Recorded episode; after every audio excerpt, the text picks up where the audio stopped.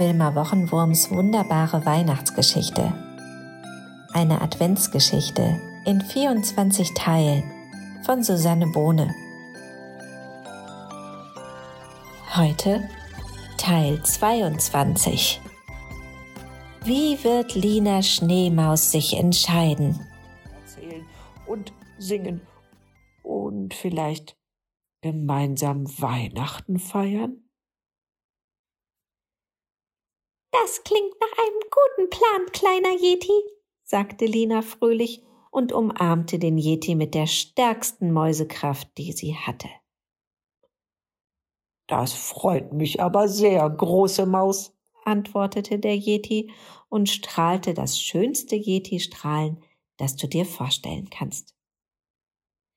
Dann schliefen die beiden Fell an Fell ein, und als sie am nächsten Morgen aufwachten, freuten sie sich sehr, denn nun waren sie nicht mehr allein und auch nicht mehr einsam.